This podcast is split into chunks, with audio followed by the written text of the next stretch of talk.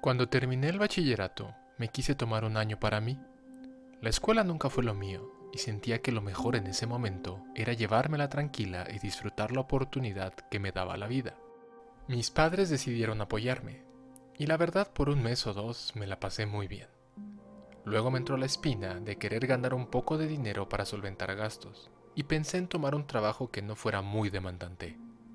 Lo típico en esas edades es querer entrar a un empleo en alguna cadena de restaurantes de comida rápida o de boutiques de ropa, pero eso no me atraía mucho. Casi por casualidad, un viejo amigo de mi padre mencionó que se había abierto recién una posición como guardia en el turno nocturno de un antiguo laboratorio farmacéutico situado en la colonia del Valle, en la Ciudad de México. No se requería experiencia previa y el trabajo me parecía fenomenal. Era de noche no requería interactuar mucho con personas y pensé que podía pasar el tiempo leyendo. A pesar de que mis padres no estaban muy convencidos, me presenté un par de días después para solicitar el empleo directamente en los laboratorios farmacéuticos, y sin mayor complicación, me lo asignaron. Comenzaría al día siguiente, pero me pidieron que acudiera ese mismo día con el equipo de seguridad en turno para que me explicaran los protocolos y que me familiarizara con las instalaciones. Me reporté con el equipo y de inmediato hicimos un rondín. El jefe de seguridad me dio más detalles y me explicó que en realidad se manejaban turnos de 12 por 12, es decir, 12 horas en activo y 12 de descanso, con dos guardias por turno. Los dos guardias que ocupaban el puesto con el turno de la noche habían renunciado, y por ahora los guardias de la mañana turnarían en 24 por 12. Mira, este va a ser el nuevo de la noche, le dijo el jefe al otro guardia mientras le pedía que me mostrara los accesos y salidas. Me presenté al siguiente día a las siete y media de la noche, 30 minutos antes del inicio de mi turno, para que me entregaran mi equipo y me dieran los accesos pertinentes. Durante dos semanas estuve cubriendo mis turnos y pensaba que había conseguido exactamente lo que buscaba. Era muy sencillo, no tenía la mayor complicación, y salvo por los rondines que tenía que hacer cada hora, podía dedicar un buen rato a leer. Me tocaba alternar una noche con el jefe y otra noche con el otro guardia de seguridad. El jefe era muy serio, y lo más que llegábamos a hablar era de que la otra posición no se había cubierto. Por el contrario, mi otro compañero de turno, Edgar, era más sociable, pero parecía siempre estar malhumorado y notablemente más nervioso que yo. Sin embargo, fue Edgar quien me dio mi primer consejo real de trabajo. Mira, la cosa aquí es simple. En tres años que yo tengo de trabajar aquí, nunca ha pasado nada. De pronto en los reportes que dejaban los de la noche veíamos notas de algún ruido o algo, pero nada serio. Si llegas a escuchar algo, trata de hacer ruido para que se percaten de tu presencia y se vayan. Lo más probable es que sea algún chamaco tonto que se brinca y al sentirse descubierto se irá por donde vino. Con un leve vínculo ya realizado, Pensé en llevarme unos naipes para pasar el rato y convivir con mi compañero en el siguiente turno que compartiríamos.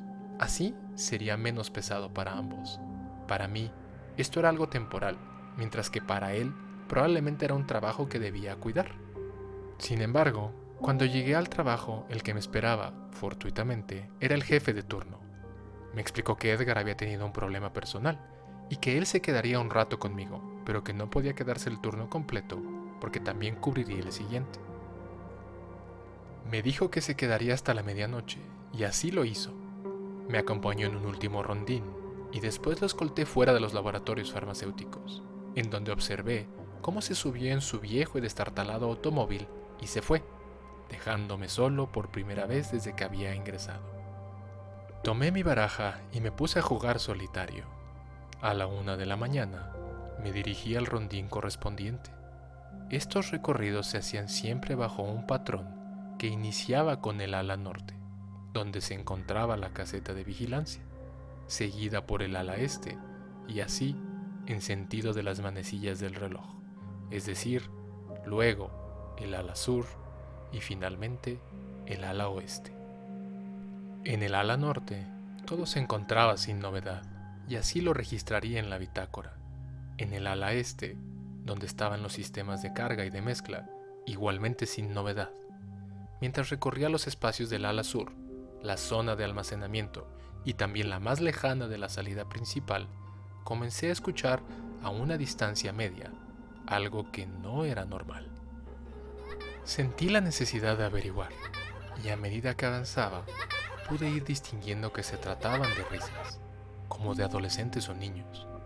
Recordando el consejo de Edgar, comencé por caminar con fuertes pisadas mientras decía, ¡Hey! ¿Quién anda ahí? Con el objetivo de que eso hiciera que, de haber alguien ahí, terminara con su travesura y se fuera. Llegué al cuarto del fondo, donde se guardaban los registros de inventario del producto y pude notar unas siluetas que se metían a este. Tomando mi tolete y mi linterna, me acerqué a la puerta y la abrí. Cuando hice esto, sentí como si me empujaran varios de ellos, mientras corrían fuera del cuarto de inventario. Perdí un poco el balance, al momento que también escuchaba las risas de nuevo. No los había podido ver, pero ahora estaba seguro de que había niños en las instalaciones. Los estoy viendo. No pueden estar aquí. Tienen que salir. Les dije con la idea de amedrentarlos. A esto le siguió un silencio que en lugar de calmarme, me generó temor. Unos momentos después, juraría haber visto las figuras de estos niños a unos cuantos metros de mí. Eran cuatro o cinco, y se veían, a juzgar por su tamaño, de unos diez a trece años. Comencé a caminar hacia ellos, diciéndoles que se detuvieran, que los llevaría a la salida cuando de pronto corrieron en direcciones separadas mientras decían, ¡Oh, no! ¡No, por favor! Pensaba yo perseguirlos después de eso, pero antes de que pudiera reaccionar, comencé a escuchar cómo varios de ellos decían, ¡Ahí viene! ¡Ahí viene! Pensé que se referían a mí, pero escuché también pasos que claramente venían en mi dirección pues el sonido se acrecentaba a medida que lo escuchaba. Sentí ahora un temor inmenso y apunté con mi linterna para ver la figura de un hombre con una especie de gabardina que iba caminando hacia mí. Ahí viene, ahí viene. Estaba entrando en pánico. Lentamente comencé a retroceder en dirección hacia el cuarto del inventario. Cerré la puerta y me agazapé ahí dentro. Escuchaba los pasos de este hombre y ya no estaba envalentonado como para hacer notar mi presencia. Quería todo lo opuesto, pasar desapercibido con la esperanza de que pudiese escapar en la primera oportunidad. Ahí, agazapado en total oscuridad, escuché cómo, desde dentro, me decían, Vete, corre, sálvate. Tomé esto como mi oportunidad para salir, y en efecto, corrí en dirección a la caseta de vigilancia a la cual pude llegar y donde pasé el resto de la noche. Anoté todo en la bitácora y tan pronto llegó mi relevo, le conté lo que había pasado. Revisamos juntos el almacén y no vimos nada. Ese mismo día renuncié a mi trabajo como guardia de seguridad en los laboratorios farmacéuticos. Cuando tuve oportunidad, le conté al amigo de mi papá, el que trabajaba ahí, sobre lo sucedido. Unos meses después, regresó a visitarnos a la casa y nos comentó que estuvo haciendo una pequeña investigación, resultó ser que antes que laboratorios farmacéuticos, esas oficinas habían estado abandonadas por mucho tiempo.